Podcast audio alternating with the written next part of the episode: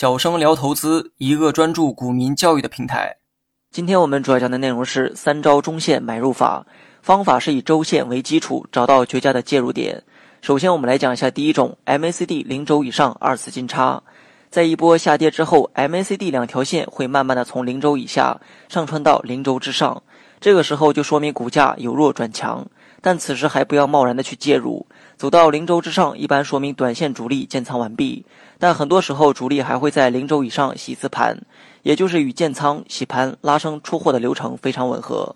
有时候 MACD 也会在零轴上方出现二次金叉，也就是说洗盘的形态可能会构筑双底结构，此时可以考虑介入。MACD 只要不跌破零轴，中期走势都可以持有。具体图片大家可以点击节目下方查看全文。再来讲一下第二种周线与日线共振。一般情况下，周线反映的是股价中期趋势，而日线反映的是股价短期波动。倘若周线与日线共同发出买入信号，那么信号的可靠性会大大增加。比如周线 KDJ 与日线 KDJ 共振，通常是很好的买点，因为日线 KDJ 比较敏感，变化较快，随机性也比较强，经常会出现虚假信号，使投资者无所适从。而运用周线 KDJ 与日线 KDJ 共同金叉，就可以过滤掉那些虚假的买入信号。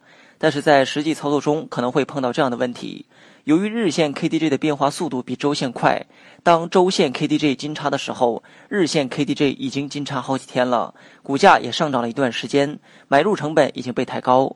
对于此，基金的投资者可以在日线形成金叉，而周线的 K 线与 J 线也出现抬头的时候选择买入，以此来降低成本。最后，我们来讲一下周线的 MACD 背离。